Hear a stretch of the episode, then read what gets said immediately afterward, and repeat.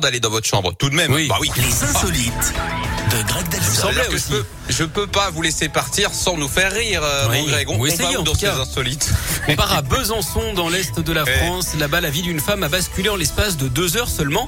Elle a d'abord appris qu'elle était enceinte de six mois. Elle n'avait pourtant eu aucun symptôme. Et le moins que l'on puisse dire, hein, c'est qu'elle n'a pas eu le temps de s'en remettre, puisqu'elle a accouché quasiment dans la foulée, moins de deux heures après avoir appris sa grossesse. La petite Victoire a d'abord été héliportée à l'hôpital avant de voir le jour à six mois. Et oui, euh, l'hélico, pour éviter d'être coincée dans les bouchons muqueux, évidemment, elle a été euh, placée en couveuse, mais elle va bien. D'ailleurs, est-ce que vous connaissez le rêve de tout DJ, Yannick? Non, dites-moi. Bah que sa femme soit toujours enceinte. Voilà, ce fut le fin mot de cette histoire. Merci beaucoup, Greg. Surtout, une fois de plus, je vous le répète, restez comme vous êtes, à tout prix, mais vraiment à tout prix.